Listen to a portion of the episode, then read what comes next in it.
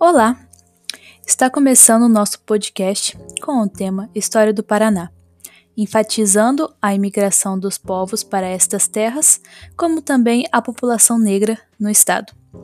Produzido e apresentado por mim, Alexia Henning, este trabalho faz parte da matéria História do Paraná 1 do curso de História da Universidade Estadual de Maringá, ministrada pela professora doutora Ana Lúcia da Silva. Quando paramos para pensar na influência dos imigrantes no nosso dia a dia, são inúmeros os exemplos da sua importância para a cultura do país. E isso pode ser percebido no comércio, na educação, na indústria, no campo. Enfim, em qualquer lugar encontraremos traços dessa imigração.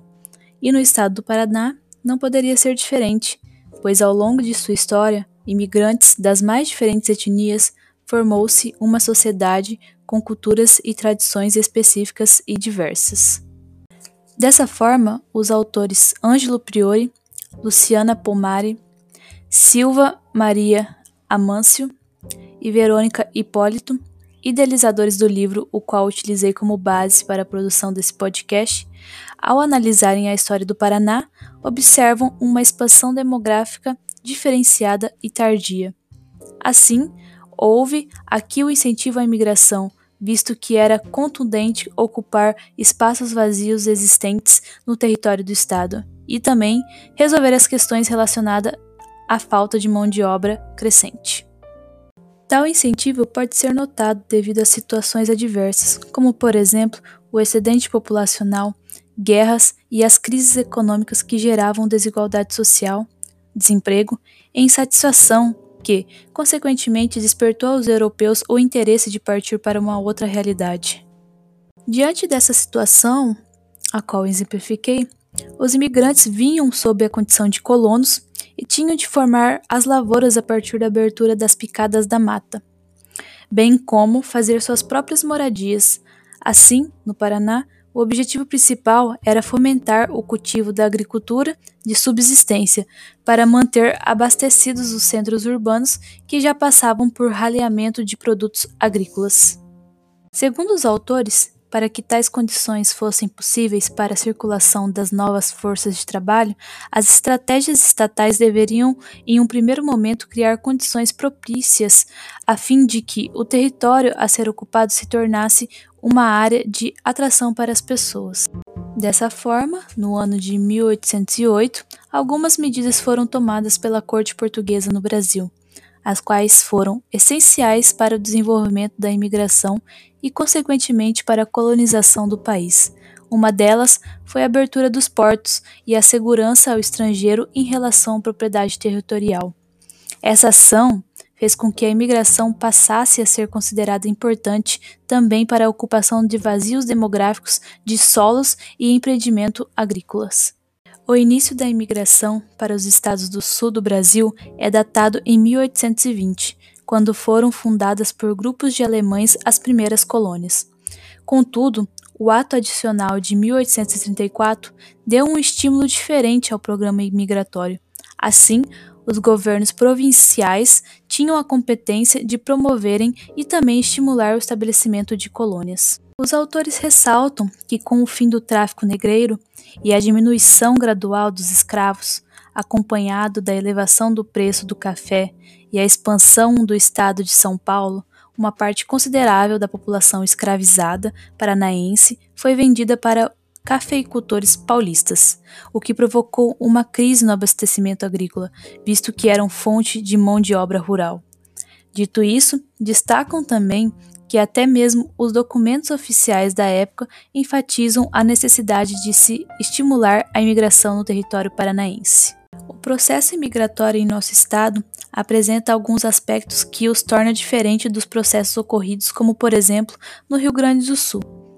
Poucos eram os núcleos com uma só etnia. Essa heterogeneidade impediu uma colonização homogênea, mesmo que muitos grupos tentaram preservar sua identidade cultural e única. Contudo, nem tudo é um mar de rosas. Como podemos notar mediante a leitura do texto referido, é, o grande contraste entre as propagandas na Europa e as dificuldades encontradas pelos imigrantes em terras paranaenses, que levavam muitos colonos a abandonarem a província, e, consequentemente, a falta de apoio aos colonos, a existência de terra inférteis e a ausência de infraestrutura básica causaram um impacto negativo na imigração do Estado. Isso pode ser provocado como uma crise de imigração ao final da década de 1870 e início de 1880. A inserção de negros no país, mesmo que de forma desumana, exerceu papel fundamental na formação da sociedade, pois seus costumes e práticas ajudaram a moldar a rica diversidade étnica e cultural do povo brasileiro. No que diz respeito ao estado do Paraná, a inclusão desta população, apesar de ter sido menos intensa do que nos outros centros econômicos, não foi insignificante.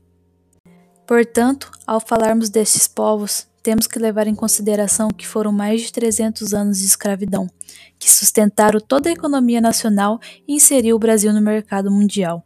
A presença do escravizado era constante, fosse nas lavouras de cana e engenhos de açúcar, na extração de minérios e plantações de cafés, centros urbanos, etc. É muito importante destacar que os escravizados não se submeteram docilmente a essa forma de dominação.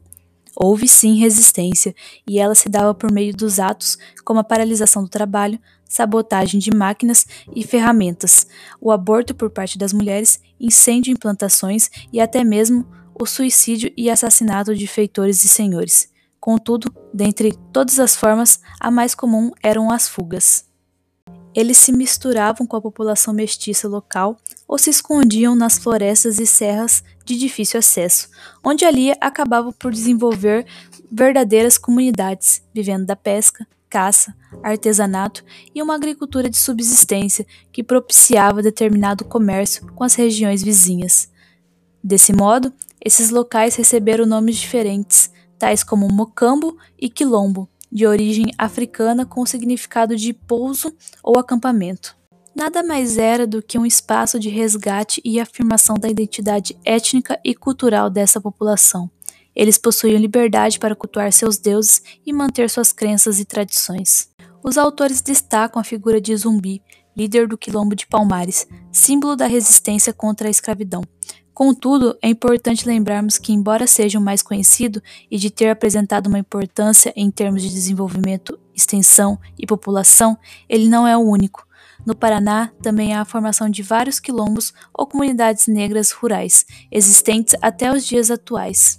Preservar a história de vida e a cultura das pessoas que habitam essas comunidades é preservar uma parte da história como um todo, principalmente no que tange o processo de formação da cidadania do Brasil.